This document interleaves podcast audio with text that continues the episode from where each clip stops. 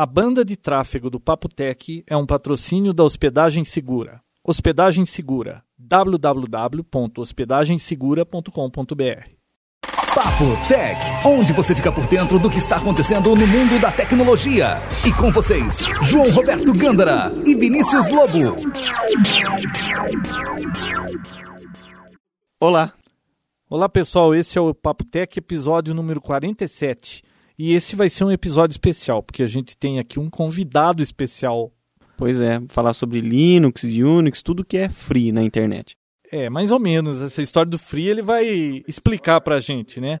A gente tá aqui com o Gustavo Chaves, ele vai falar com a gente aqui, vai dar uma ideia e explicar o que é o software livre e vai responder um monte de dúvida que a gente tem, né, Vinícius? Porque eu só conheço o Windows, eu só vejo o Windows da minha frente. É, eu conheço um pouco, já mexi bastante com Linux, mas o básico, né?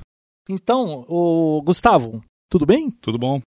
Gustavo, explica pra gente qual que é o seu background de software livre, como é que você tá nessa coisa pra estar tá aqui falando com a gente? A gente escolheu alguém que soubesse alguma coisa de software livre, né? Porque eu e o Vinícius, a gente não pode falar desse assunto, porque provavelmente a gente ia levar uma hora para falar e ia falar umas 50 bobagens. Então a gente convidou alguém que entende alguma coisa, né? Olha a responsabilidade, né? Pois é, e eu não conheço ninguém que entenda mais do que ele de software livre. Uau! Bom, primeiro de tudo, é um prazer muito grande estar aqui com vocês. Meu background é o seguinte: eu me formei na Unicamp em 89, em Ciência da Computação, e desde então eu trabalho no CPQD. Foi lá que a gente se conheceu, né, João? É, eu trabalhei com o Gustavo lá por alguns anos, muitos É, anos. então. No começo da década de 90, eu trabalhava com desenvolvimento de software num, num projeto que desenvolvia software básico. E foi nessa época que eu comecei a trabalhar com software livre, com as ferramentas de desenvolvimento do projeto GNU. Desde então eu comecei a me interessar cada vez mais. O software livre, de verdade, ele caiu na mídia em 98, quando a Netscape eh, decidiu liberar o código-fonte do browser na época dela, né? Você falou GNU, o que, que é o GNU? Então, o GNU é o seguinte, vamos E não é tentar... aquele bicho, né? É um, GNU é um... não é aquele negócio, GNU is not, is not GNU? Exatamente, essa é a um sigla. negócio assim. GNU é uma sigla né, de um projeto. A sigla é recursiva, significa GNU's not Unix. GNU não é Unix, né? Mas também é o nome de um, de um animal, né? Um, um animal que eu acho que é entre o, o boi e o búfalo. É um boi chifrudão, né? É chifrudão feio pra burro. Não tem na capa daqueles livros. É na própria licença. É, da O'Reilly. Eu não sei se Eu tem- lembro de uma capa com esse. É, é o Riley, cada livro dela tem um Boi bicho diferente. Eu não sei qual livro dela tem o GNU na capa. É Não o sei. próprio logotipo da- dessa licença, é esse boizinho, Ah, então. esse, esse O animal. né? GNU, o GNU ele- é, exatamente, o logotipo do projeto GNU é, é um GNU, né? O GNU começou em 84. Essa é a história do software livre, né? Em 84, um cara chamado Richard Stallman, que trabalhava no laboratório de inteligência artificial do MIT, ele era um cara muito idealista. Isso em 84. 84, 84 Nossa, é recente, né, João? bem recente. Nossa, eu entrei no CPQD em 86. Pois é. Eu, eu entrei na faculdade em 84, então. Mas então, ele era um cara extremamente idealista. Ele vivia no- nesse laboratório de inteligência artificial, que era bastante famoso nos Estados Unidos. Tinha uma comunidade de hackers. Aliás, hacker é uma palavra também que eu não me lembro se vocês já comentaram aqui. Ela, o, o sentido dela mudou com o tempo, né? Hacker originalmente significava aquela pessoa que era super entendida de tecnologia, quer dizer, De informática, mais hackers, né? informática. Né? Exatamente. Com o tempo, a mídia acabou se apossando dessa, dessa palavra e transformou. Quer dizer, hoje em dia, hacker tem uma conotação negativa, né? Sendo aquela pessoa que invade sites. O pessoal que se julga hacker original costuma dizer que esses novos hackers são, na verdade, os crackers, né?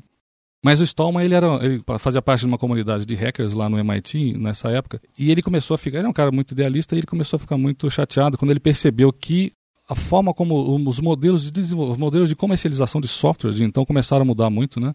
Eh, antes disso, na década de 60, 70, muito do software, na verdade, vinha junto com os hardwares que você comprava. Eu comprava um computador que era muito caro, computador grande, né, de grande porte para empresas e organizações militares e tal. Nossa, O software- Deck? Então, é, um lá. Vax? Muito do software que vinha com essas máquinas muito caras, esse software vinha com código-fonte disponível e as pessoas, então, que eram os hackers que gostavam de fuçar, né, e programar tudo, gostavam disso porque podiam mexer nesse código. Ele começou a perceber que isso tudo estava mudando quando muitas empresas começaram a, a vender o software de uma maneira fechada, né? Aí ele, como eu já falei, é um cara muito idealista, ele, ele resolveu mudar isso, né? Ele viu que a comunidade dele estava se desfazendo, muitas pessoas trabalhavam com ele saíram do MIT, fundaram empresas e tudo mais. Ele não queria trabalhar dessa forma. Ele era um acadêmico? Eu não sei se ele, se ele era um professor, eu acho que ele não era professor do MIT, não, não tenho certeza. Ele trabalhava lá no laboratório. Na verdade, ele, se eu lembro bem da história, que ele dormia lá. Ele tinha uma salinha lá do lado que ele era um cara extremamente é, desses nerds, né? Que ficava, dormia no laboratório, comia lá, enfim, não saía de lá. Mas ele decidiu que ele tinha que dar um basta nisso. Ele decidiu que ele queria continuar com uma comunidade daquele tipo. Então, para fazer isso, ele acabou decidindo fazer o quê? Ele escreveu um documento chamado GNU Manifesto. E esse GNU Manifesto, se não me engano, ele foi publicado pela Dr. Dobbs, alguma revista da Era época. uma revista de informática muito famosa, acho que ainda existe, né? É. E era GNU porque na região ele.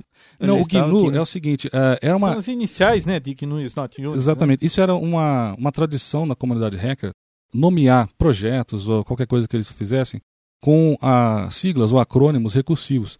Então, GNU, simplesmente ele escolheu como um acrônimo recursivo, quer dizer, GNU não é Unix. Esse é o significado do acrônimo. Mas dentro dele você tem a própria palavra GNU, ou seja, não significa nada no final das contas. Né? O, o que, era o projeto GNU para ele? Ele, no manifesto GNU, ele disse o que, que era software livre para ele. Ainda não, não existia definição formal, que só veio alguns anos depois, mas ele disse para ele o que, que ele entendia como software livre, o que, que ele queria fazer. E o objetivo dele seria construir. Ele, inicialmente, e depois ele queria, com esse manifesto, atrair outros desenvolvedores que se interessassem pelos mesmos ideais dele, desenvolver um sistema operacional completo, livre. Né? E esse sistema operacional seria baseado no Unix da época, porque na época ele julgou que o Unix era o sistema operacional mais interessante em termos do, enfim, dos propósitos aos quais ele estava interessado em, em desenvolver. Né? E o Unix era um software fechado. Sim, o Unix era um. um... Pago.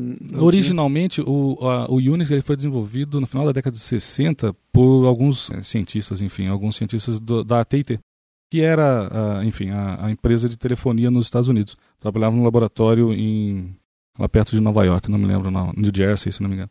O Unix era originalmente proprietário, mas como ele foi desenvolvido na AT&T, a AT&T ela tinha o monopólio das telecomunicações nos Estados Unidos na época, mas existiam algumas regras. Ela não podia comercializar nada que não fosse de telecomunicações. Por isso o Unix, ela não podia comercializar, era um software de computador. Ela cedia, na verdade, por uma, um valor módico, né, para universidades, inclusive com código-fonte. Daí é que surgiram, né? Isso fomentou o desenvolvimento de várias versões de Unix, mas originalmente eles eram bastante, eles eram todos proprietários, né? Hoje em dia existem vários Unix livres, né? Não é só o Linux que é Uhum. mais comum hoje, mas tem várias versões de BSD Unix. O próprio macOS hoje, né, da Apple, ele é baseado no kernel BSD, né? Então ele tem um, um Eu kernel ouvi dizer, livre. eu acho que eu comentei até num episódio do Papo Tech, não sei se chegou a ouvir, que eles, assim, a comunidade aí de entendidos estavam tentando descobrir como a Microsoft criou um novo stack de network. Hum. E eles perceberam que a resposta que o sistema dava do Vista era muito parecido com uma dessas distribuições Linux. Aham. E então eles pegaram alguma coisa de Linux para fazer o novo stack do, da network. E aí, é aberto, Da né? rede, não, não da- tem, do não teria problema nenhum fazer isso, né? Na verdade, tem. Na, na verdade, assim, talvez não estivesse- esteja se adiantando, mas vamos falar disso. Quer dizer, existem, vários, existem várias licenças livres né, de, de, de software livre. Uma delas, que é a mais comum, é a GPL, que é GNU General Public License, que é a licença que o Richard Stallman escreveu. A versão 2 dela, que está vigente até hoje, é de 91, se eu não me engano, e eles estão escrevendo agora a versão 3, que deve sair no ano que vem. O Esse Linux, cara é vivo ainda? o Richard Stallman é, é. E está envolvido ainda com isso. Está extremamente envolvido, totalmente envolvido. Então, assim, diferente do que muita gente pensa, esse software código aberto não começou com o Linus Torvalds, não. não, não. Isso aí vem muito tempo atrás. Muito tempo atrás. Vou, vou voltar à história então. O Richard Stallman, então, em 84, ele publicou lá o manifesto GNU, criou uma fundação, que é a Free Software Foundation, a FSF, né? uma fundação sem fins lucrativos, para ele poder receber contribuições em dinheiro né, de empresas que se interessassem em patrocinar o desenvolvimento do que ele estava fazendo. E ele começou o projeto dele. Aí ele desenvolveu muito software sozinho. Tem vários softwares que ele próprio desenvolveu. Ele é considerado um, um hacker de mão cheia, né? O Minix é dele? Não, o Minix é do Tannenbaum, que é um professor é, americano, mas que trabalha na Holanda, se eu não me engano. Aliás, tem uma história muito interessante que acho que vai ter que ficar para a próxima, é entre o Tannenbaum e o Linus Torvalds. Uma briga fenomenal no começo da carreira do Linus. Mas assim, o Minix é do Tannenbaum é um sistema operacional que ele fez baseado no Unix, mas com o objetivo de ser um sistema operacional voltado para a educação. Né? Ele, É, é, para essa. faculdades, né? Exatamente. Para ensinar desenvolvimento de sistemas operacionais. É um sistema Uhum. operacional é, didático. Né? Foi nele que foi desenvolvido o Linux depois, né? Ah, Com base nele, alguma coisa Na assim. verdade, o Linus Torvalds, né, que era um, um estudante da Universidade de Helsinki, eu acho, ele usava o Minix, mas o Linux não tem nada de código do Minix. Ele começou a desenvolver o Linux do zero, né, com um propósito inicial nem era fazer um sistema operacional, mas depois o negócio foi crescendo, virou um sistema operacional. Uhum. A briga surgiu porque ele começou a usar Na lista de discussão do, que na época era Usenet, né? Na lista de discussão do Minix, ele começou a falar do Linux. Ali que ele lançou, ah, tô em 91, né? O Linus Torvalds lançou a primeira mensagem na rede dizendo, olha, eu tenho um sistema operacional aqui, se alguém quiser pega, tal. E o negócio começou a crescer. Mas cresceu de tal forma que a partir de um certo ponto só se falava de Linux na lista do Minix. Aí o Tannenbaum. Agora eu imagino o porquê que ele ficou bravo. O Tannenbaum ficou muito bravo. E o Tannenbaum é um cara muito bom, quer dizer, ele tem uns livros fantásticos de sistemas operacionais. E na Ah, época. Já tive que ler na faculdade. já. Ah, Eu adorava, eu, eu li alguns livros dele e achava fantástico. Mas na época, a academia, né, ela estava assim, muito direcionada. Ele imaginava o seguinte, que o futuro dos sistemas operacionais seriam sistemas de microkernel, que é uma arquitetura de sistemas operacionais, baseada em vez de você ter um único kernel monolítico, como é o Linux até hoje, você ter, na verdade, um kernel minimalista e aí várias das funções que hoje são executadas pelo kernel monolítico, de um sistema operacional monolítico, seriam executadas por processo rodando em modo usuário. Quer dizer, então ele começou a criticar o Linus Torvalds, dizendo que o projeto dele estava fadado ao insucesso, porque não estava seguindo a tendência natural das coisas, que ele entendia, papapá, e o Linus não tem papas na língua. Então ele não se fez de rogado, apesar dele ser criança na época, ele tinha acho que 21 anos. Poxa, É, só um comentário aqui. Vinícius, você é uma criança. ah, obrigado. Ele respondeu à altura e só não xingou, quer dizer, não entrar em vias de fato, não teve xingamento, mas eh, foi bastante quente a, a discussão. Aliás, se você procurar Torvalds e Tannenbaum na- no Google, você vai achar a thread toda dessa discussão na rede, é muito interessante ler. Mas enfim, voltando um pouquinho então, o Stallman estava desenvolvendo o projeto GNU e ele desenvolveu vários sistemas de software. Desenvolveu um editor de texto Emacs, que é muito famoso, ferramentas de desenvolvimento como GCC, depurador GDB, enfim, uma série de coisas. Mas eles não tinham desenvolvido o kernel do sistema operacional, que Uhum. é aquilo que está lá por baixo de tudo, O fazendo coração, que, o cérebro do negócio. Na verdade, o projeto GNU tinha um projeto para desenvolver um kernel, tinha até nome. Hoje em dia ele ele está em, em beta, né? Mas já faz uns 10 anos eu acho que ele está em beta. Chama Herd. É da Google? É alguma coisa a ver com o Google? Enfim, ele não, não chegou a desenvolver porque eles estavam, o Herd era baseado numa arquitetura microkernel, mas eu acho que faltou recurso. O próprio Stallman teve um problema de ler nessa época, então ele teve que parar de desenvolver durante um tempo. E o Linus Torvalds meio que se encaixou nisso meio que por acaso. Ele começou a desenvolver independente da Free Software Foundation, não tem nada a ver. E de repente o pessoal juntou as coisas, quer dizer, o Linus Torvalds fez o Linux, que é um kernel, e descobriu que tinha uma série de produtos livres disponíveis na internet, né? Muitos deles do projeto GNU. E aí foram começando a surgir as distribuições Linux, né? Quer dizer, quando você baixa uma distribuição ou compra uma distribuição, você chama uma distribuição Linux, tem Fedora, Red Hat, Debian, Ubuntu. Na verdade, você tem milhares, às vezes, de pacotes de software dentro, sendo que um deles é o kernel, que é o Linux. Todo o resto são Então foi cada parte feito por uma pessoa diferente? por pessoas diferentes, por pessoas diferentes. Então o Richard Stallman hoje ele tem um pouco de dor de cotovelo, quer dizer, ele, ele não gosta que, se, que você diga que você usa Linux. Ele fala, não, você usa um sistema GNU baseado no Linux. Né? Por que dor de cotovelo? Porque ele começou com tudo, mas quem acabou tendo toda a fama, ou quase toda a fama, foi o Linus Torvalds. Né? Bom, então Ele tá meio esquecido hoje, não tá? o Stallman, Não, o, o Torvalds. o Torvalds, eh, não sei, acho que eh, Há pouco tempo eu ouvi falar que ele estava trabalhando numa empresa, mas ele não, vamos dizer assim, ganhou muito dinheiro Não. nisso, né? Não, na verdade foi uma decisão dele. Eu li, eu li a, a biografia dele, chama Just for Fun, é muito interessante. Ele era um finlandês e ele recebeu várias propostas para trabalhar nos Estados Unidos, final da década de 90, sei lá. Mas ele resolveu, e ele diz isso no livro, no- na biografia dele, que ele não queria trabalhar em nenhuma empresa cujo foco, cujo produto principal fosse alguma coisa relacionada diretamente a Linux. Porque ele não queria endossar né, uma distribuição em detrimento das outras. Então ele não queria fazer isso. Aí ele acabou aceitando uma proposta Ele também era meio ideologista, né? é, mas muito mais pragmático que o Stallman. O, o Stallman, ele está interessado na, na questão da liberdade. Aliás, isso é uma coisa que a gente devia voltar mais tarde, falar por que software livre, né? Enfim, software livre tem a ver com liberdade, que é o idealismo do Richard Stallman. O Linus Torvalds é um cara muito mais pragmático. O que ele gosta mesmo é, é o tesão pela tecnologia. Ele acha que o software livre tem vantagens pragmáticas para ele, porque é a forma dele se divertir mais desenvolvendo e conversando com a comunidade e tudo mais. Ele acha que é o modelo de desenvolvimento mais útil, inclusive, às vezes, para as empresas, né? Mas enfim, ele não estava interessado em dinheiro, ele queria se divertir, por isso a biografia dele chama Just for Fun. Ele aceitou um- uma proposta de uma empresa chamada Transmeta, que é da Califórnia, que era uma empresa de hardware, fazia chip. Ficou famosa na- lá pelos anos 2000, 2001, hoje em dia não sei se ela existe mais. Eu não lembro exatamente a, a- a cronologia da história, mas ela eh, não vingou. Então ele deixou a Transmeta depois de alguns anos e hoje ele está trabalhando num lugar chamado OSDL, é Open Source Development Labs. É um laboratório patrocinado por algumas empresas de tecnologia, eu não lembro quais, mas algumas grandes empresas de tecnologia. Provavelmente Intel tem dinheiro lá, coisas, empresas desse nível. Enfim, ele hoje é funcionário desse laboratório e o trabalho dele, ele trabalha em casa, o trabalho dele é ficar mantendo o, o Linux, o desenvolvimento do kernel Linux. Legal. Aí é a história. É história. Bom, é, eu tenho uma lista aqui de mitos para te perguntar. Tá. Você quer entrar nessa lista? Tem mais alguma parte que você acha importante, assim, você lembrar dessa história? Eu queria fazer uma pergunta depois antes. Você vai vai. falar alguma coisa? Não, eu acho que talvez deixar claro o conceito do que é software livre e desmistificar É. um pouquinho a nomenclatura. Que É isso que eu ia perguntar. O que, que é o software livre? O que, que é É. código aberto? Isso. O open source? O que que... Eu acho que tem muita confusão né, nesse, nesse, nessa questão de nomenclatura. Então, por exemplo, o que, que não é software livre? Freeware. Freeware é um termo que muita gente acaba dizendo, ah, isso aí é free, isso aí é freeware. Freeware, na verdade, não é um, um termo que existe uma definição exata, mas freeware é o software proprietário gratuito. Por exemplo, o Acrobat Reader da, da Adobe. Você Uhum. baixa, você pode usar. Isso é freeware, é software grátis, mas não é livre. É uma empresa, ela é dona daquele código, não é aberto o código, Não é aberto mas ela código. te distribui, você pode Você usar. pode usar então gratuitamente. Isso é o freeware. Isso é freeware. Shareware é parecido. Shareware é um outro termo que às vezes também é confundido com software livre. Shareware é o software que você pode baixar e usar por um tempo de avaliação gratuitamente, tipo o WinZip. Certo. Né? Depois de um tempo você fica Ou um tendo aquele- tempo, ou com recursos a menos. Cada um tem Isso. um- uma forma, né? Isso. Já foi muito mais comum. Hoje em dia acho que caiu meio que. É, é difícil achar. Outra coisa é software em domínio público.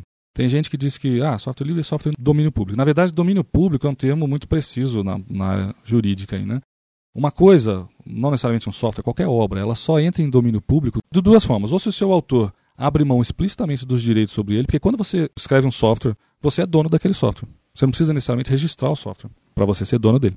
Então, se você faz um software, eu não posso ir lá e usar esse software a menos que você me deixe usar. Uhum. E você pode, na hora de me deixar usar, dizer, você pode usar, mas de tal e tal forma. Que é o que normalmente vem expresso nas licenças de uso de programa. Né? Uhum. A licença de uso de programa, o que, que é? É o dono do software falando, olha, você me paga um tanto normalmente? Às vezes Eula. A EULA, né? Uhum. Exatamente. Você me paga um tanto e aí você pode usar esse software, mas ó, só em um computador, o computador não pode ter dois processadores, enfim, você não pode passar para ninguém. Esse é, é o modelo tradicional de software proprietário. Sim. Então, o software em domínio público é o software que não tem dono. A outra forma de uma obra entrar em domínio público é se expirar o tempo da, do direito de autor. Aqui no Brasil, acho que são 70 anos. Quer dizer, como o software não existe há 70 anos, não tem essa Mas possibilidade quem por vai estar enquanto. usando um software depois de 70 anos? Pois é. Mas enfim, então, é, software em domínio público é aquele software que o autor escreveu explicitamente, falou, "Ó, esse software aqui está em domínio público. São muito raros. Existem poucos. Eu, na verdade, fui pesquisar recentemente, o único que eu conheço é o TEC, que é um software de, eh, já antigo, eh, de, de editoração eletrônica, Nossa, de um cara muito famoso. É. Ter? Isso, tem uns que falam Terra, outros falam Tech, tem várias formas de pronunciar. Nossa, eu Ele lembro está em domínio fazer público. uma página na Laser, tinha uma Laser lá e não existia editor de texto. É, A gente queria fazer um trabalho, putz, aqueles chaves, aquelas coisas, mas a hora que imprimia parecia lindo, um né? livro. É. Hoje todo mundo tem laser, Uhum. mas naquela época, nossa, tinha matricial, né? Uhum. Eu não lembro dessa época, não. Você não lembra nem. Bom, Prossiga. É, então, então, software em domínio público, ele é livre, mas ele é muito raro. Quer dizer, a grande maioria do software livre não está em domínio público. Sim. Então, o que que é software livre?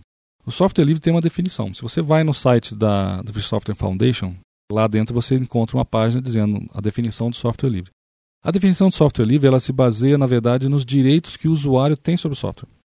Para que um software seja considerado livre, o usuário desse software tem que ter direito de exercitar quatro liberdades fundamentais, que são a liberdade de executar o programa para qualquer propósito, ou seja, você não pode ter nenhuma restrição em relação a aonde e para que eh, razão você vai usar o software Uhum. a liberdade de estudar o software para ver como é que ele funciona. então tem que estar aberto o código fonte. É, exatamente. A liberdade de distribuir o software, ou seja, o software é seu, mas é livre. Então, se você me passa, eu tenho que ter a liberdade de poder passar ele para outra pessoa, para o João, por exemplo. E a última liberdade que é de modificar. Então, são quatro liberdades: executar, estudar, distribuir e modificar. Só quando essas quatro liberdades estão integralmente concedidas, Nossa, né? isso é tudo que uma empresa que tem um software proprietário não quer. Essa é a definição de software livre. Agora, você percebe que na definição não fala nada em relação a preço, não fala nada em relação a diretamente a necessidade de ter código fonte aberto. Né? A necessidade de ter o código fonte aberto vem da necessidade de você conceder as liberdades de estudar e de modificar, o código. Modificar. Você só consegue estudar o negócio se você tiver código-fonte. Binário você não vai estudar, né? E modificar a mesma coisa, quer dizer. Então, o fato de ter que ter o código-fonte aberto é uma decorrência da necessidade de ter que conceder aquelas duas liberdades. Em relação a preço, a grande maioria do software livre está disponível gratuitamente na internet. Agora, por quê? Por causa da liberdade de distribuição. Como o software livre tem que permitir que qualquer usuário dele o redistribua, o software livre em si ele acaba se tornando um bem extremamente abundante. Quer dizer, não tem como você controlar a distribuição. E, ele não pode ser nem cobrado por isso. Pode. Quer dizer, não há restrição. Você pode cobrar, só que você não vai conseguir cobrar muito caro. Por quê? Porque ele está livre na internet. É, exatamente. Quer dizer, eu passo para você, eu posso até cobrar, sei lá, mil reais. Mas depois você pode passar para o João. Por que, que o João vai pagar mil reais para mim? Ele- se você é amigo dele, você passa para ele. Eu acho que fica meio limitado a forma que isso é distribuído. Por exemplo, você pode baixar, você não paga nada, mas o cara te fornece um CD, um DVD, ele te cobra um valor meio que simbólico, né? Sei lá, ele coloca só um valor pequeno ali, porque senão você não vai comprar, você baixa o software, Uhum, né? uhum. É que nem, por exemplo, conectiva que eu tenho original lá, entre aspas. Ele tem um custo, tanto porque vem os CDs, tudo bonitinho, vem os manuais, vem a caixinha e tal. Uhum. Então eles cobram algo mais por isso. Isso. Mas eu posso ir simplesmente no site da. Não sei nem se tem conectiva ainda, tem Ela mudou não para Mandriva. Mandriva, né? É.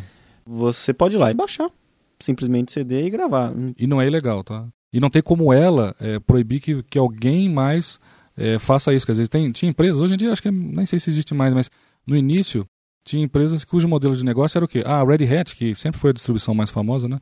Lançava uma versão nova da sua versão de caixinha. Aí ela cobrava, eu não lembro, 70 reais, 100 reais pra você comprar. Tinha uma empresa lá nos Estados Unidos que ela vivia de quê? Ela pegava, comprava uma caixinha, queimava CD e vendia CD por um dólar.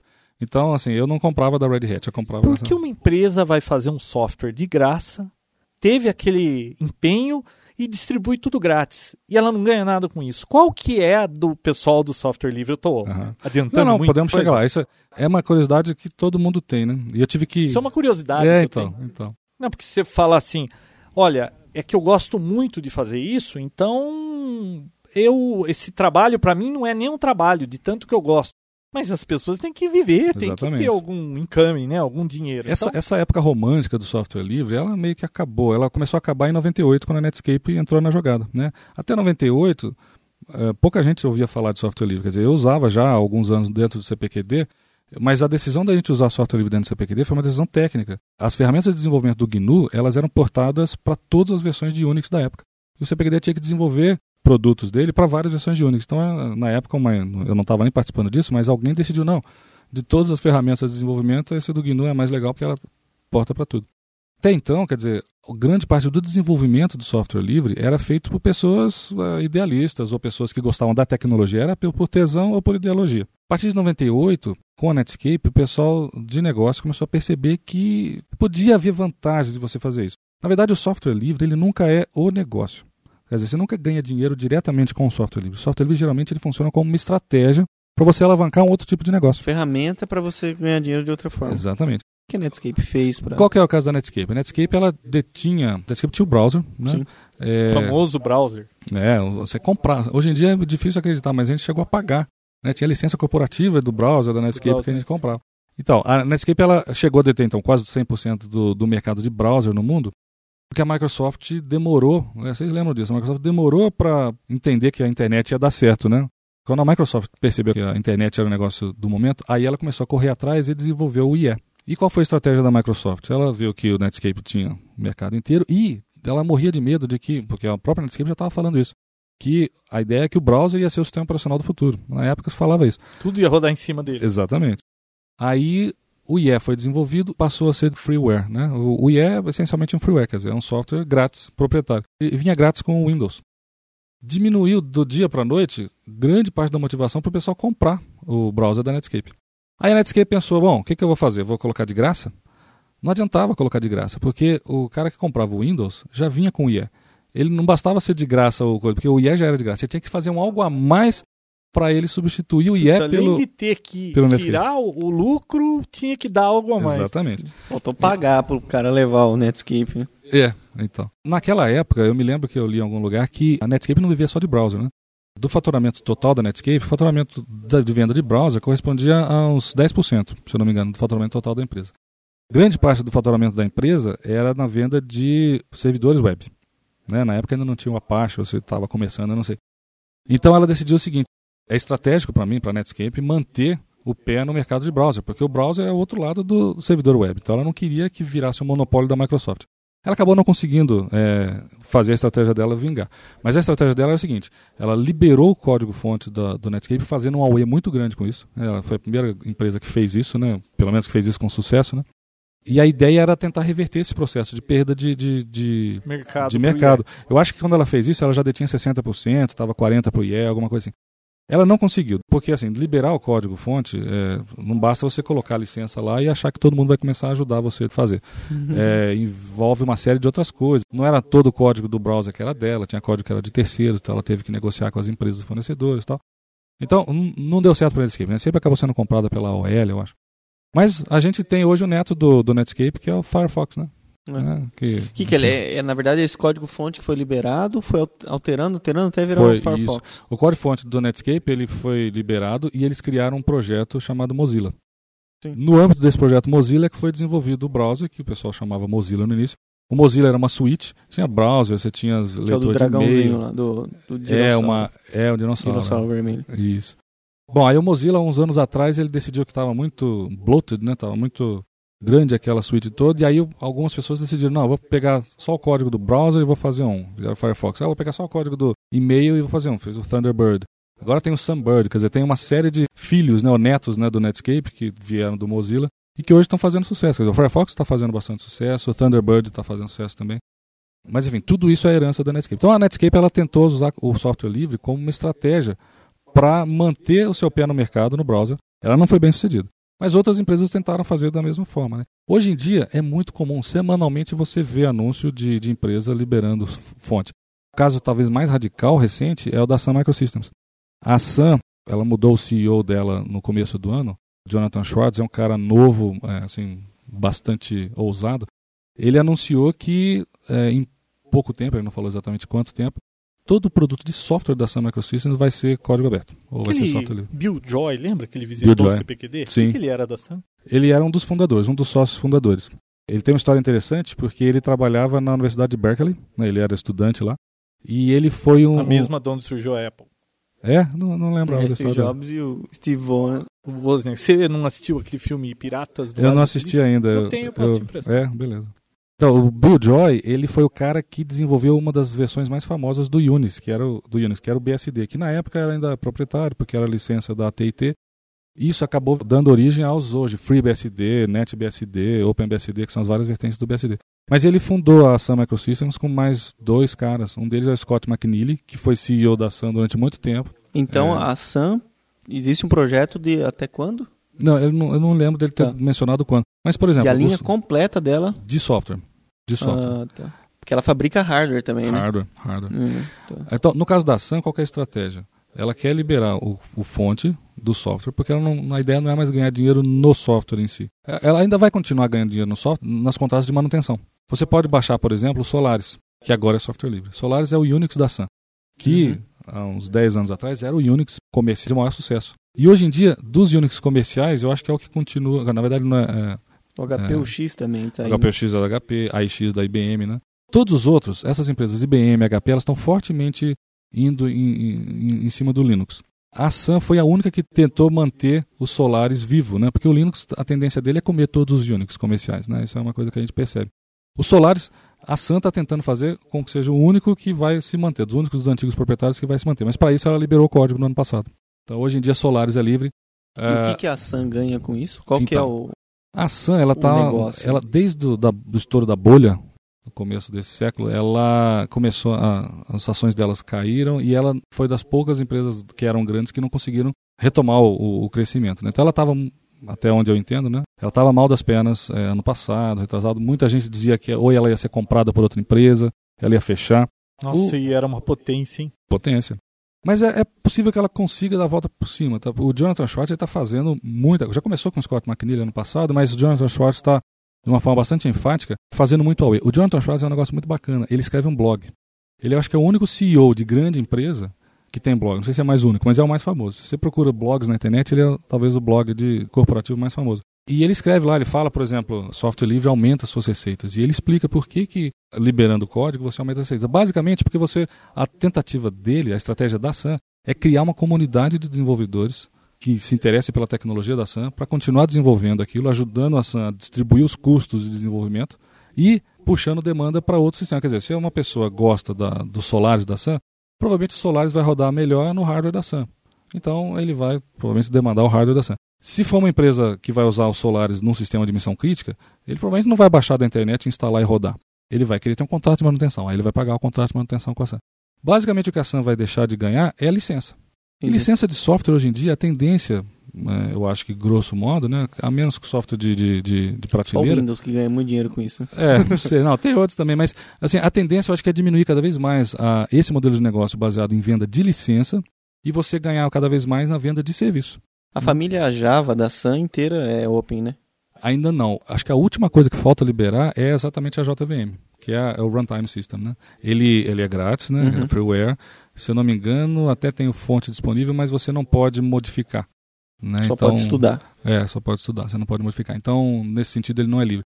E aí tem uma briga há muito tempo, o pessoal vive falando para a Sun liberar. Agora já anunciou que vai, só não disse quando ainda, né? Até onde eu sei. Você chegou a testar se no Vista já vem um, um Java Virtual Machine instalado?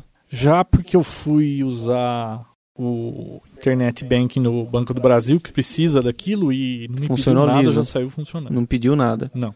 Não, porque o XP tinha, o SP1 tinha, depois no SP2 parece que já não vinha mais por causa de um conflito com a SAM mesmo. Agora, então, tô sabendo que voltou. Gustavo, qual é a vantagem para uma empresa usar software livre?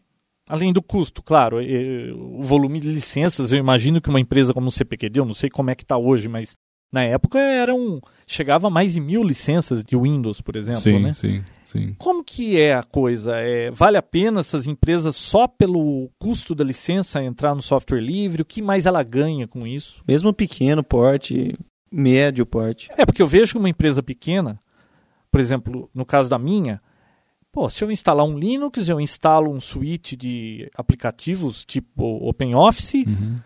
Que é praticamente o que todo mundo usa, pô, eu tô com tudo ali, não preciso pagar nada, mas Uhum. espera aí, quem desenvolve tudo isso, o que eles ganham com isso? Como que é o modelo de negócio disso? Então, é caso a caso. No caso do OpenOffice, ele é da Sun. Né? Não, é, não foi desenvolvido originalmente pela Sun. É a história que ele era uma empresa alemã chamada Star Division, que começou a desenvolver uma suíte de escritório no começo da década de 90 chamada Star Office. No final da década de 90, 98, passou a ser freeware. Para uso pessoal, você podia baixar e usar. Era uma porcaria mesmo naquela época, viu, É, Vinícius? é uma porcaria, né? É mas enfim, naquela época acho que o Office também era uma porcaria. Então a comparação sempre foi mais ou menos pau a pau. É, mas era português de Portugal. Eu, uma é, nessa época que eu tô falando, acho que nem tinha em português, mas depois de um tempo eu cheguei a usar português de Portugal, depois é que veio português brasileiro, que demorou para ter uma, uma, uma tradução decente, né? Hoje tá legal. Mas a Sun comprou a Star Division, em, acho que em 98, 99, e aí a estratégia dela era para tentar peitar a Microsoft. Quer dizer, era uma empresa alemã, não tinha muita expressão né, no mercado mundial de software, mas a Sun é uma empresa muito grande. Então a Sun fez isso para fazer picuinha com a Microsoft, até hoje eu entendo, né? Ela comprou o Star Office e começou a distribuir de graça. Olha, isso aqui é de graça, é freeware, mas não só para uso pessoal, para empresa também. E desde então ela passa a vender suporte. Se você quiser, você pode baixar o Star Office e paga um, uma- um contrato de manutenção. Faz muito tempo que eu não vejo, tá? Muito tempo atrás era 10% do preço de um Office. Que tipo de suporte você teria? Ah, não sabe usar uma função? Liga lá, eles te É, explicam eu, eu, isso? eu não sei porque eu nunca usei, mas imagino que se você tiver algum bug, né, você pode abrir um chamado para tentar resolver. É, Isso na verdade é um mito, né? A gente acha, por exemplo, que pelo fato de você comprar uma licença do Office, você tem suporte. Você não tem suporte, né? Pra Você ter o suporte Tem que efetivamente, pagar o suporte. você tem que pagar um contrato de manutenção, um contrato de suporte, que é uma outra coisa. Então, normalmente as licenças de software proprietário, elas te deixam o quê? Usar o software. É a licença de uso. Mas elas não te dão suporte, não. Às vezes a gente fica na ilusão, mas se der um problema, quem que eu vou processar? Você não vai processar ninguém, porque se você for ler a EULA do produto lá, ele vai falar Já assim, tem ó, uma mãozinha lá. é, ele só se responsabiliza, pra, ele fala às vezes, né, eu acho que é a EULA da Microsoft fala isso, ele só se responsabiliza pelo custo da mídia em que você comprou Putz, o software. uma mídia dizer, custa um dólar. então, então assim, é é uma ilusão achar que comprando uma licença de software proprietário, você, só porque você comprou a licença, você vai ter o suporte. Falando em ilusão, é uma ilusão você comprar um link de 10 mega achando que você vai ter 5 mega. Não tem nem 3, tá? Depois, no próximo episódio, a gente vai falar disso. E tá no contrato, viu? É, 50%. 50%. Eu não sei 50% de quê, né? É, o meu é de 2, eu acho que eu não consigo um também. Viu? Mas- Não, é, é um link de 10 mega, no contrato diz que é 50%, que deveria ser 5, mas não dá 3 e para navegar dá uns 200. É. Quando dá. É. Agora, que, voltando, o Star Office você consegue hoje comprar um, um suporte para ele. Aham. É, mas tem também o OpenOffice. O OpenOffice. Na verdade, como é que é, funciona? é da Sun também. É o mesmo modelo do Mozilla e do Netscape durante um tempo. Continua existindo o Netscape, mesmo depois de ter virado o Mozilla. Eu não sei qual que foi a última versão que a OL lançou do Netscape, mas o que, que ela fazia? O que a Sun faz com o OpenOffice? É a mesma coisa. A Sun tem, acho que uns 40, a última vez que eu ouvi falar, tinha uns 40 engenheiros alemães trabalhando no código do OpenOffice. A Novell tem gente trabalhando nisso também. O Google me parece que tem duas pessoas trabalhando. Ou seja, tem várias empresas que pagam o salário de pessoas para mexer no código do OpenOffice. Então tem um, um grupo de desenvolvedores que são pagos, eles têm salário para trabalhar com o OpenOffice, porque essas empresas têm os- cada uma o seu interesse no próprio OpenOffice. Agora a Sun, ela, de tempos em tempos, o que ela faz? Ela fala, ah, essa versão nova agora do OpenOffice tá legal, ela tá estável. Não é toda versão que ela faz isso, mas, sei lá, cada ano ela pega uma versão legal do OpenOffice e aí ela fala, agora eu vou fazer uma versão nova do StarOffice. Ela pega aquele código do OpenOffice e transforma no código proprietário. Aí é uma coisa que a gente começou a falar, mas não terminou, quer dizer, a questão da licença. Existem várias licenças diferentes, tá? Se for a licença GPL, que é a licença do Linux, por exemplo, ela tem é uma licença que ela implementa um conceito que o pessoal chama de copyleft. Copyleft em contraposição a copyright, né? O copyleft seria o quê?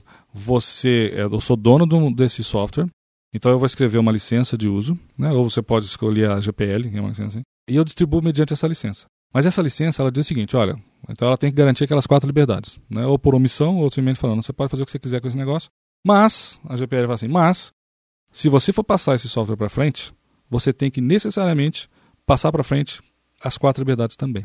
Ou seja, se eu tenho um software que é o Linux, por exemplo, e eu passo para você, Vinícius, quando você for passar para o João, você não pode passar código fechado. Você tem que necessariamente passar para ele o código aberto, fonte, e mais assim, todas as liberdades. Ó, você tem que conceder todas as liberdades para ele. Você Com não as pode minhas fechar nada modificações. com as suas modificações. Se você modificou alguma coisa, você passa para ele inclusive a fonte das suas modificações e você dá para ele a liberdade de se ele quiser modificar aquilo em cima, ele modifica, redistribui. Para o software ser aberto, o software está todo escancarado, o, o fonte dele.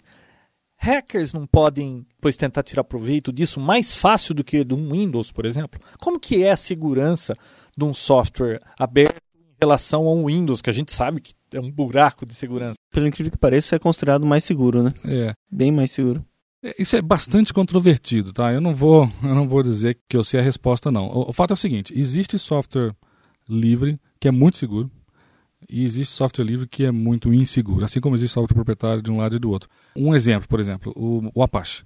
O Apache hoje, eu acho que é o software livre de maior sucesso em, em termos de, assim, de penetração no mercado. Praticamente todo web server usa Apache. 70%, 70% dos websites do mundo rodam Apache. O IE detém pouco menos de 30% do market share. Mas é notório que o IE é muito menos. Ah, o IE, digo, o, o, I, o, I, o IS, né? IS. O Inter, é é? Internet Information Server. Isso, que é o web server da Microsoft. Da Microsoft. com o ISA, né? Ele vive, enfim, até a última vez que eu vi, ele vivia tendo muitos furos de segurança. Então, é um mito achar que, ah, tem gente que fala assim, não, o software livre é, parece mais seguro porque ele é menos usado, então os hackers, os crackers, né, têm menos incentivo para investir e tentar achar furos nele. Para o cara procurar, olha, essa oportunidade. Mas por outro lado, se é aberto, um outro também pode ver, olha, tem um furo aqui, vamos corrigir isso. Então, como exatamente, que fica, né? exatamente. Então tem várias coisas. No, é, é, no caso do Apache, é, distorceu esse conceito. Quer dizer, ele é aberto e ele é mais seguro, notoriamente, do que o IIS. Agora, existem outros casos em que você pode dizer, não, no caso do Linux e do Windows, como é que você compara? O Windows realmente tem um market share muito maior. Então ele atrai a maior parte dos hackers, dos O crackers. mesmo problema do- da Apple, né? É. Porque dizem que a Apple é muito mais seguro. Mas ele é muito mais seguro porque ele é baseado em Unix e que tem realmente uma segurança melhor?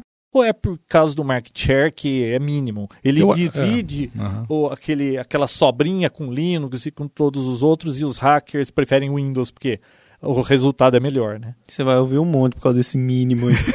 Você vai ver. Eu já estou acostumado. No caso do Windows, bom, tenho que dizer uma coisa, que eu, eu fui usuário muito, muito, muito pouco de Windows na minha vida toda, tá? Eu usei desde criancinha, né? Eu usei Unix, do Unix eu passei para o Linux e eu tenho um Windows Millennium Edition ainda lá em casa porque minha máquina é bem nossa, antiga. Windows é Eu um acho que ele não buta, piores. eu acho que ele não buta mais. Eu mantive ele por muito tempo para fazer imposto de renda. Né? Hoje em dia já fazer imposto de renda em Java no Linux, então eu não, faz muito tempo que eu não buto aquela máquina no Windows. Eu não sou usuário conhecedor de Windows, mas é notório que o Windows ele tem. Se você vai seguir esses sites de, de segurança que lançam, é, ficam postando os, os, problemas de segurança e tudo mais, que o Windows tem mais, né? É, existem estudos falando, não, o, o Linux tem mais, aí o pessoal fala, não, esse estudo foi, foi errado porque ele considerou várias distribuições, não, não levou em conta a criticidade de cada bug, enfim. O fato é que, tecnicamente falando, eu acho né, que existe uma questão que faz com que a arquitetura do, do Linux, porque ela deriva do Unix, seja um pouco mais segura. E basicamente é, é o fato de que o Unix ele nasceu no ambiente de rede. Não nasceu, mas a, o TCP/IP nasceu no Unix. Né? Então, há muito tempo, o Unix é um sistema que vive em rede. E em rede é que as coisas, os perigos acontecem. Então, a questão de segurança, a questão de controle de acesso, isso começou muito cedo no Unix. É, inclusive o rootkit saiu do Unix, né? Não, esse eu não sei. Você ouviu no Papo Tech que a gente começou com aquela história do rootkit? Eu lembro, mas eu não lembro. Era um kit para virar root no Unix. E... Ah, existiam coisas assim. É. Então. Não, Modificava a fonte e aí o cara ficava stealth lá e ninguém conseguia ver. Ah, sim, sim. Agora, no caso do Windows, não, né? O Windows começou como um sistema de uso pessoal, que não era em rede, né? E eu não sei, quando começou a rede, se foi no 90. Eu não lembro. Não, 95. foi o Workgroups lá, o 3.11 Workgroups. 3.11 já era em rede. Mas não tinha ainda, o, você não se logava, né? Quer dizer, se logar como a usuário e senha. Do, do Windows é. só no NT. Viu, até, no, é, até no 98, as senhas de rede trafegam como arquivo texto na rede. Então, então. Que bonito. e, e, assim, o Unix era um sistema multiusuário. Ele é um sistema que foi originalmente feito para grandes hardwares. Então as pessoas tinham terminais, usavam, várias pessoas usavam. Era um time sharing system, né? Então usavam simultaneamente o mesmo sistema. Então toda a questão de controle de, de acesso de uma pessoa não poder acessar as coisas do outro, isso foi pensado muito cedo no Unix. Por conta dessa arquitetura, é que eu acho que o Linux, que se inspirou no Unix, já nasceu mais seguro. O, o Windows, eu acho que ele está vindo correndo atrás, né? acho que já, já percorreu um grande caminho. Hoje em dia, inclusive, você vê o sistema de autenticação do, do Windows, ele é baseado no Kerberos, que é um sistema de autenticação é um é, protocolo só para isso. Aberto, é aberto, né? Ele adaptou isso, é bastante seguro. O, o Active Directory é baseado no esquema de LDAP. Enfim, ele adaptou tecnologias que vieram de um mundo aberto, né? Não Me parece que isso aí também tudo veio lá da época do VMS, o da Windows, Digital, é, né? o Windows NT ele tem um, um grau de parentesco com o VMS porque o cara que foi o mentor intelectual, eu acho, da arquitetura do Windows NT, uhum. ele trabalhava na Digital antes e ele participava do desenvolvimento do VMS. Aliás, tem uma brincadeira, dizem que o Windows NT não é New Technology, é WNT, é porque é uma letra Cada letra dessa é uma mais de, é, de VMS, né? W depois do V, ah, tá. É, enfim, M depois do N, o T depois do S. E dessas distribuições de Linux, ô Gustavo? Assim, alguém que não conhece o Linux, ele quer lidar com isso aí, ele quer mexer com isso. O usuário normalmente, ouvinte do Papotec, a maioria usa Windows. Uhum. Ele quer começar a mexer com Linux. Você está me falando aí de distribuição num CD, que você já buta e roda, não tem que instalar nada, para a pessoa começar a conhecer Uhum. Eu já instalei uma vez na minha vida um Linux, uhum. porque eu tive que instalar um servidor de e-mail. Ah, Aí sim. eu me virei lá, firewall, acho que até cheguei a perguntar coisa para você. É. E coloquei para funcionar, nunca mais mexi com Linux. Eu quero começar a mexer com Linux. O que, que eu faço? Qual que é a distribuição que você sugere para começar a brincar com isso sem bagunçar meu Windows lá? Ou seja, Uhum. eu buto com o CD. O grande medo de quem mexe com Windows, para começar a mexer com Linux, é ter que matar a partição, diminuir, criar Não, não, uma não quero partição mexer com nova. nada. Eu quero botar, que nem você estava falando aí, no meu pendrive, uma distribuição Linux bonita e com um desktop maravilhoso. Com gadgets. Ó, eu, existem, ho- hoje em dia tem várias distribuições que são live CD, né? quer dizer, você pega a distribuição num CD, você buta no CD e você usa do CD, quer dizer, você não mexe no seu hard disk. Para navegar, já posso navegar Vem assim? com tudo, ele vem com Firefox, ele, você vai Instala os drivers, tudo, né? tudo, geralmente funciona tudo. É, existem várias delas, tá? Eu tenho uma brasileira chamada Kurumin, que é muito Já bacana. usei o Kurumin. Já usou Kurumin? Nossa, é- E é muito bonito, inclusive. É, e os drivers para ele é excelente, né? Mas instala uma quase coisa que eu ouvia praticamente tudo. muito reclamação em fórum por aí.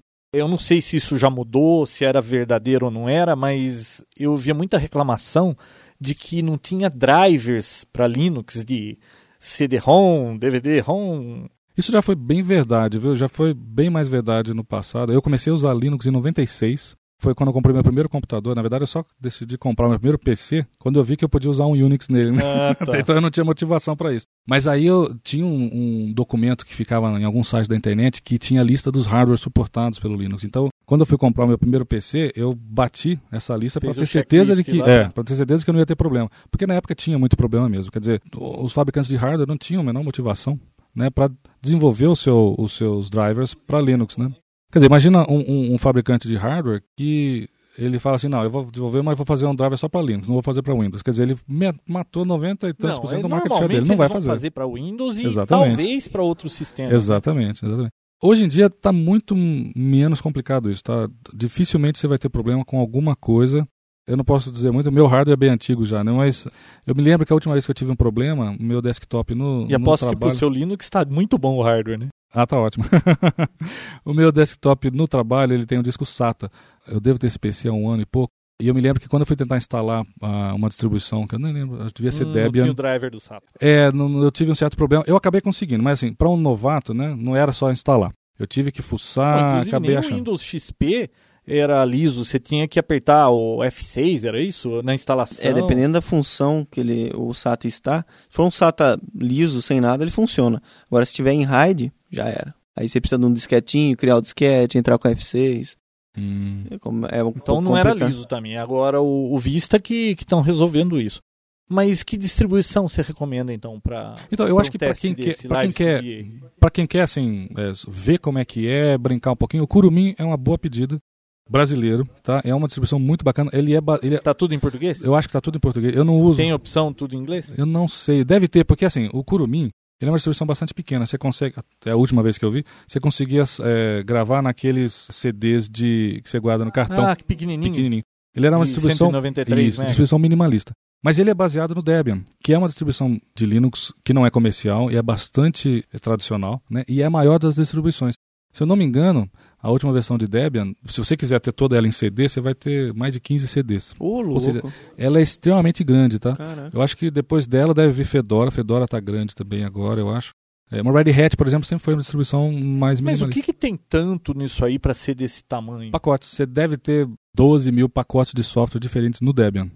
Então, quando você instala o Kurumin, ele vem com uma coisinha pequenininha, é um desktop muito bacana. Eu acho que ele não vem com o OpenOffice, porque o OpenOffice é grande, por exemplo, mas o fato é que depois que você instalou o, o Kurumin, você consegue no clique do mouse lá chamar uma aplicação de instalação de software e aí pela rede você pode instalar tudo que tem no Debian por trás. Ah, tá. É extremamente rápido, né, de você botar por ele. O uso no CD é um pouco lento, né, mas por E, e no pendrive, por exemplo, eu tenho um pendrive de 1 GB, eu conseguiria colocar um Kurumin desse com OpenOffice?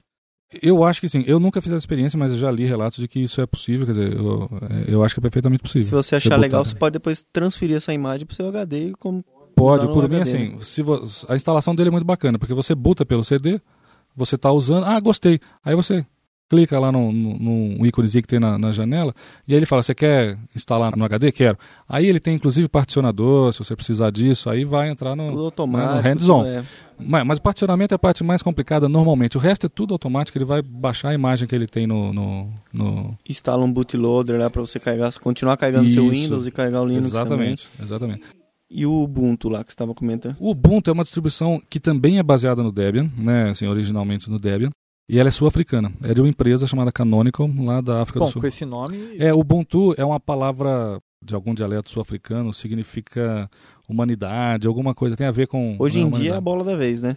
É, exatamente. É uma distribuição recente, mas ela está fazendo muito sucesso. Eu, eu, hoje sou usuário de Ubuntu. Na verdade, eu não uso Ubuntu, eu uso Kubuntu, que é o, o Ubuntu. O quê? Kubuntu.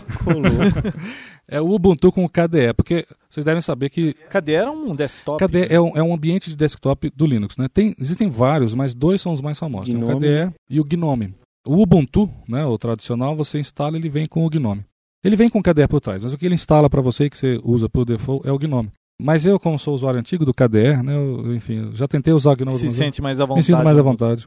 E eu tenho a impressão que para quem é usuário eu já ouvi falar isso, tá? Para quem é usuário Windows, o KDE é mais próximo. E para quem é usuário Apple, o Gnome é mais próximo. Mas enfim, eu não sou, nunca fui usuário Apple e pouco usuário Windows para ter certeza. Você recomenda Linux para uma empresa assim? Por exemplo, o medo que esse pessoal tem é porque o Windows é tão fácil de usar ou eles já sofreram para aprender como é que usa o Windows.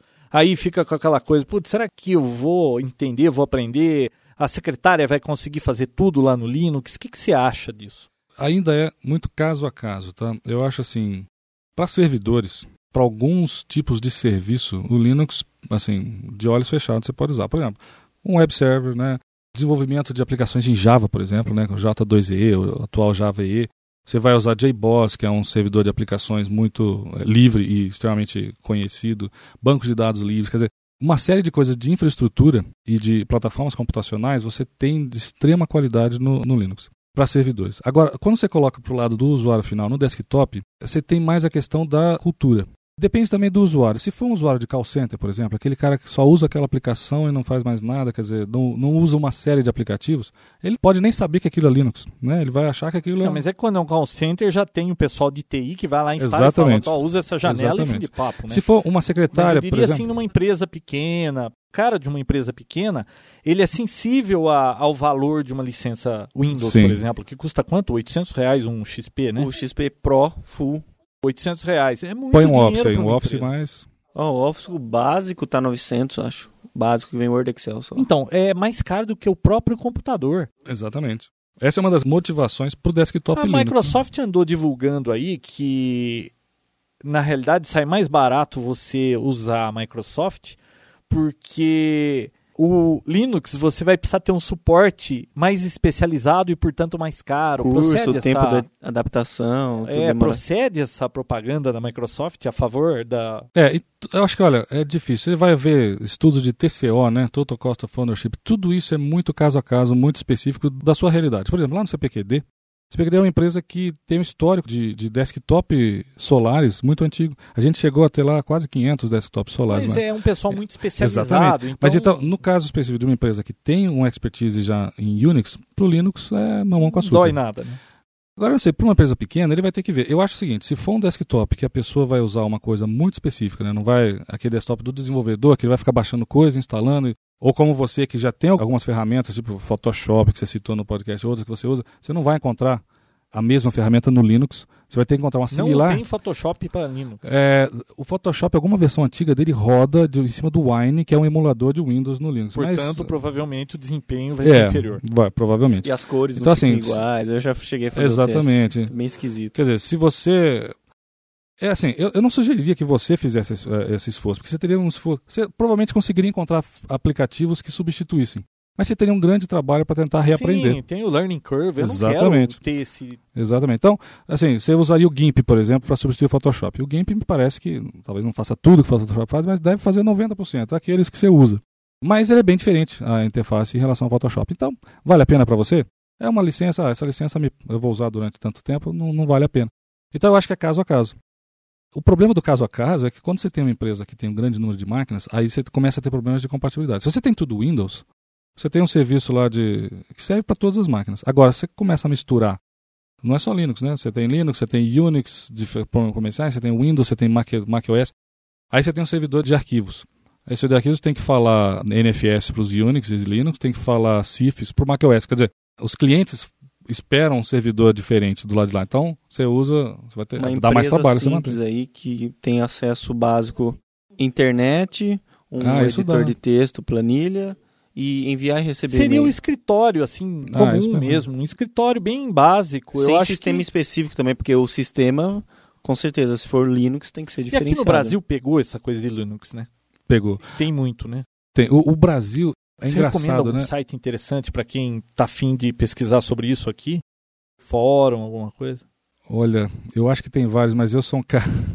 Eu acho que pela minha história, como eu comecei no Unix, quando não tinha nada disso no Brasil, eu. eu Você se eu, acostumou eu com costumo, o que tem lá fora, é, né? Que aliás com chega sempre lá primeiro, fora. né? Mas eu sei que tem muito site aqui no Brasil interessante, eu não lembro de cabeça agora nenhum. O mundo todo reconhece o Brasil como um expoente no, enfim, na área de software livre. A gente tem uma conferência anual, que é o FISLE, né, Fórum Internacional de Software Livre, que acontece anualmente em Porto Alegre. E é uma coisa fantástica. Eu fui lá no ano passado, eu não lembro, acho que 4 mil pessoas. É uma coisa grandiosa. Vem muita gente de fora. O Stallman já veio, vem muita gente famosa de fora para cá. E o pessoal fala maravilhas. O Brasil está assim, no mundo ele está despontando como um país que assim abraçou o software livre. E em geral os países emergentes, né, tem muito interesse no software livre em relação à, à redução de custo, como fator de redução o de próprio custo. governo do Brasil, né? O governo brasileiro vai Incentiva, Teve um estado inteiro lá nos Estados Unidos que baixou a norma que tinha que ser software livre para toda a documentação do. Massachusetts. N- Não é que tinha só software livre, não. Na verdade, lá foi um pouco diferente. Massachusetts definiu que a partir de 2007, todo documento do governo estadual lá vai ter que estar no formato é, aberto, que é o, é o formato padrão, que é o Open Document.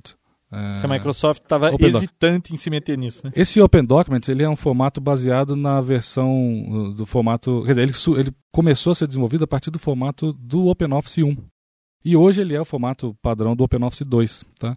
Então a Microsoft assim, não quer mesmo, não queria até certo ponto, ela acabou tendo que. A, a Brima está patrocinando o desenvolvimento de um plugin para o Office, Putz, É, próximo Office poder esse, pra essa poder- extensão. importar e exportar nesse tipo de, de documento.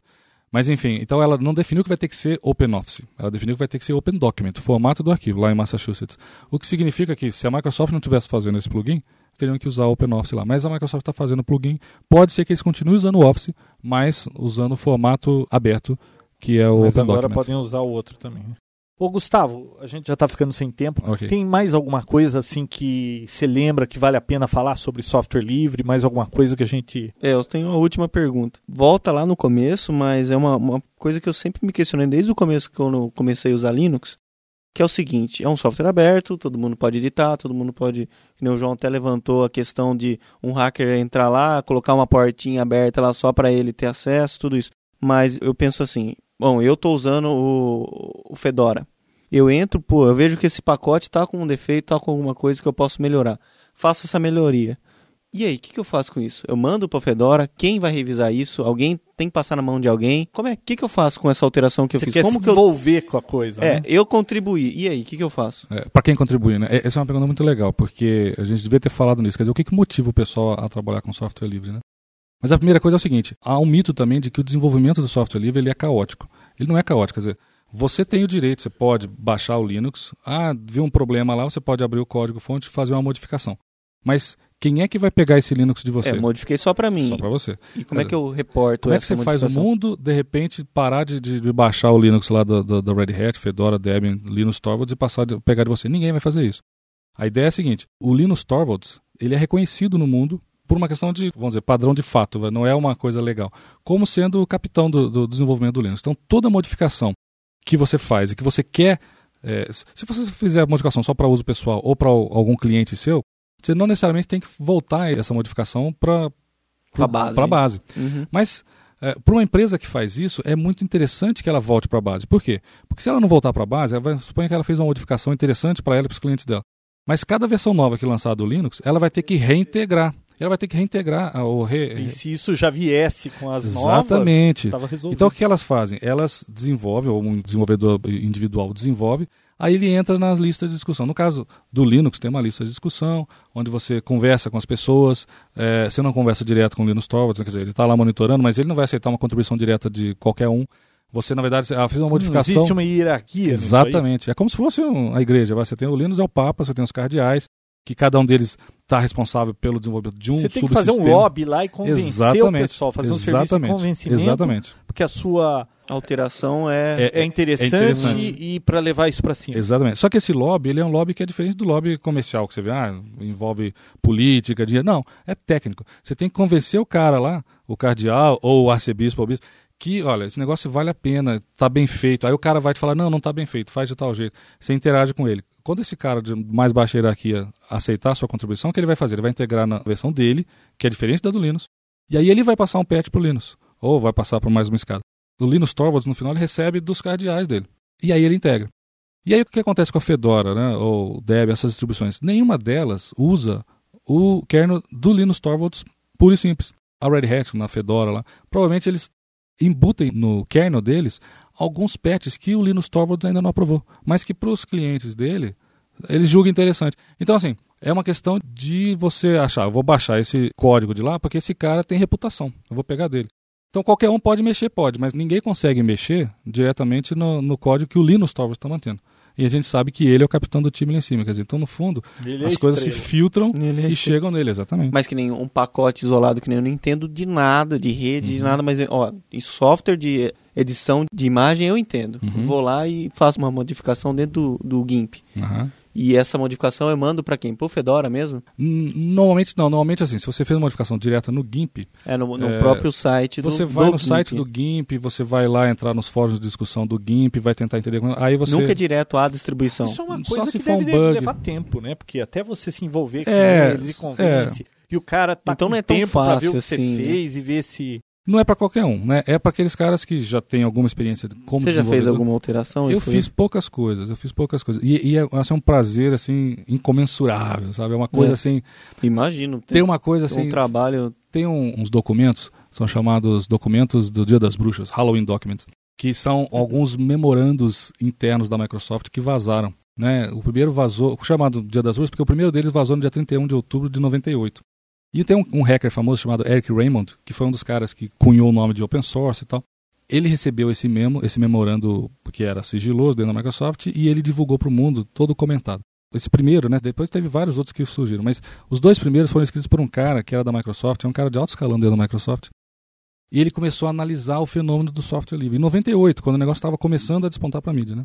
Então o que ele fez? Ele baixou um Linux, descreveu, né, nesse memorando, a experiência dele como usuário do Linux. Então tem várias coisas muito interessantes que ele fala. Ele começa a falar de decomoditizar ah, o software, ele começa a falar de, olha, esse negócio vai ter um futuro legal, então a gente tem que pensar em abraçar e estender os padrões. Todo aquele papo de que a Microsoft, a gente sabe que ela faz, estava naquele memorando lá. Uma das coisas que ele falou foi o seguinte: ele usou, e ele é um cara desenvolvedor, um cara alto na Microsoft, e que tinha um background de desenvolvedor. Ele queria fazer uma conexão via modem e tinha um probleminha lá, não lembro exatamente qual era. Mas como ele era desenvolvedor, ele resolveu abrir o capô do carro, né? Uhum. Pegou a fonte, olhou e viu que tinha uma. um- Era um bug ou era uma melhoria que ele quis fazer. Ele rapidamente ele fez alguma coisa. Ele viu quem que era o, o autor do software, né? Daquela conexão lá via modem. Era um cara lá na Tchecoslováquia, eu não lembro, lá do leste europeu. Mandou um e-mail pro cara. E ele, ele relata isso no memorando. Aí ele fala que passadas algumas horas ou um dia, não sei, ele recebeu de volta um, um e-mail do cara agradecendo, falando que ele na próxima versão estaria in- integrado. E ele diz nesse memorando que foi assim uma sensação, um prazer indescritível para ele ter essa interação com o autor do software, que estava do outro lado do mundo, e ele sabia que depois que o cara integrasse a contribuição dele naquele software, esse software estaria espalhado por milhares naquela época, hoje em dia milhões de pessoas. Então qualquer contribuição que você faz para um kernel do Linux que seja aceita, né? Primeiro, o fato de alguém te responder dizendo que vai integrar já te dá um prazer imenso. Depois você sabe que esse, esse, esse pedaço de código seu vai estar em um monte de máquina daqui a pouco.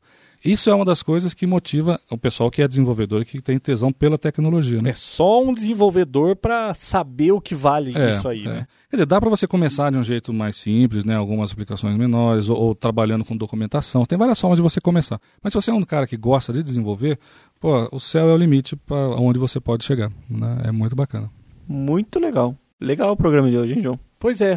Gustavo, Bem recheado. é, pelo que eu tô vendo, ó, se a gente pudesse, a gente ia falando aqui, provavelmente você Nossa, deve ter tinha história mais pra uns contar, né? cinco Então acho que vai ter Tech. uma parte 2 desse negócio aí Opa. num episódio futuro. né? Você já aceita aí. já o convite? Tô aceitando. Gostou? Poxa, muito bom. Pessoal, esse foi o Papo Tech 47. A gente ficou batendo papo aqui com o Gustavo, aliás, a gente ficou ouvindo as histórias do Gustavo Chaves, que trabalha lá no CPQD e é muito envolvido com software livre, para a gente ter uma ideia de como é que funciona software livre, tirar algumas dúvidas que a gente tinha, né? Sobrou alguma aí, Vinícius? Ou agora você tem mais um monte? Nossa, abriu um moleque agora de perguntas que com certeza num próximo episódio irei E atendendo também pedidos, né? Que vários ouvintes do Papo Tech, ao longo do tempo, já pediam para que a gente falasse de software livre. Como eu falei, a gente não entende de software livre, então era melhor a gente nem tentar se meter nesse assunto, né? Nada como alguém que tá Não. envolvido até o pescoço, como o Gustavo Chaves. Matou a cobra e mostrou o pau. Às vezes nem mata a cobra, o Papo Tech